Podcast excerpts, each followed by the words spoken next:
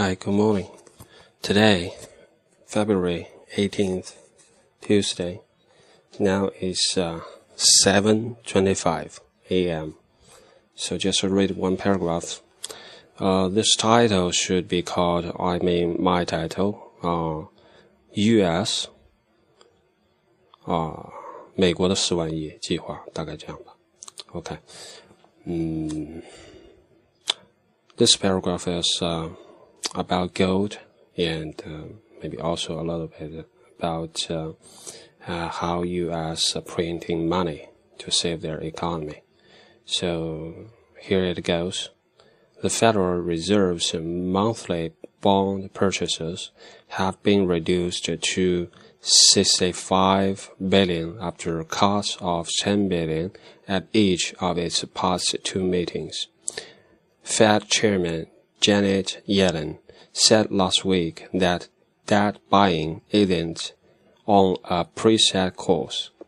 Gold jumped 70 70% from December 2008 to June 2011 as the central bank pumped more than 2 trillion into the financial system.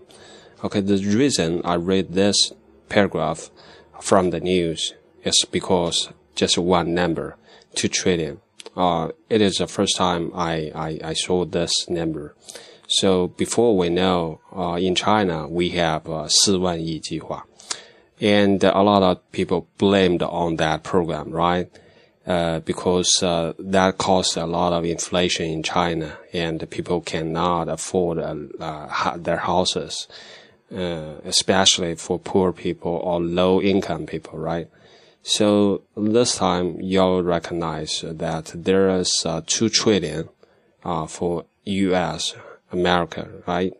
So if that is two trillion um, plus a rate at least six, that will be twelve trillion renminbi, right? So America uh, GDP is about uh, uh, double of China, twice as twice as China's GDP. So actually, if uh, China put just four trillion RMB into the uh, Chinese economy, then uh, in the same course, I think U.S. should put about eight. But you know, U.S. dollar is international uh, currency, right? So they can export their inflation. So that plus another one, that means that is about three times of China's GDP. And at the same time, US is only two times about China's GDP. Yeah, that two times, uh, I, I think I get that number, uh, maybe one or two years ago when I check, uh, the GDP comparison chart somewhere. Okay, that could be a little bit uh, higher or a little bit lower right now, but uh, uh, in general, that should be the case. Okay. Uh, I will explain this paragraph from the very beginning.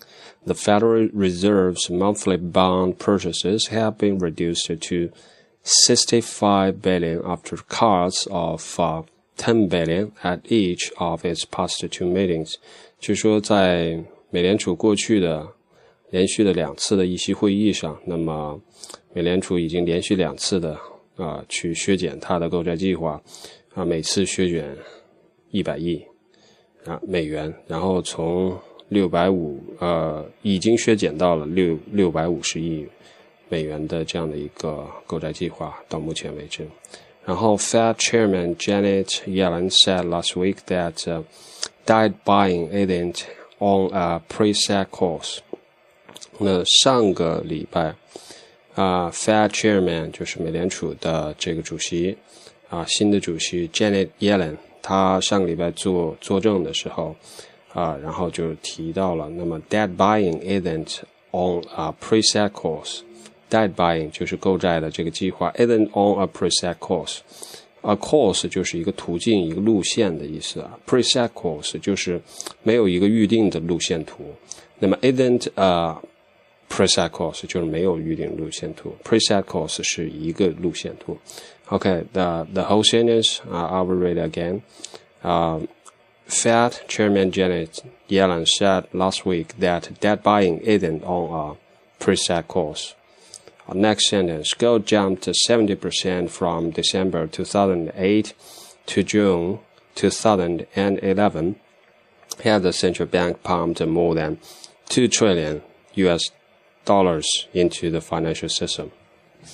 啊，这就是说黄金的价格上涨了百分之七十，从二零零八年的十二月一直到二零一一年的六月，在这三不到三年的时间里，黄金的价格就上涨了百分之七十。And as the central bank pumped more than two trillion U.S. dollars into the financial system，原因是什么呢？就是因为美联储它在过去的这段时间里。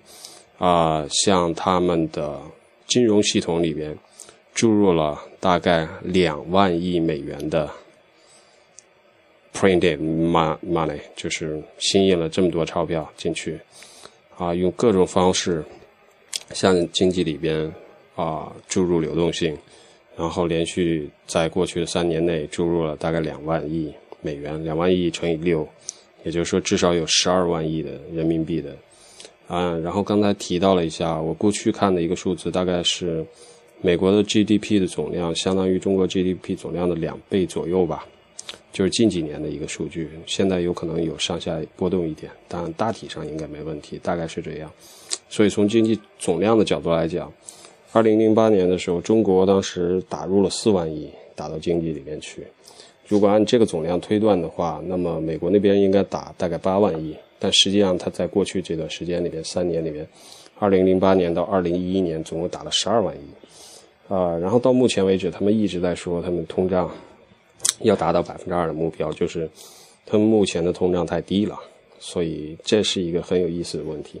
然后想估计可能还是因为美国的这个美元它有一个国际货币的地位。然后很多人都一直在提一个问题，就是美国在印钞票的时候，它实际上是通过它美元的货币地位，国际第一个储备货币嘛，然后把这些通胀实际上是输出去了。Okay, this uh, is all about uh, this paragraph of this news, and that's all what I want to say about that. So if you want to search my Weibo, it's A Z E J.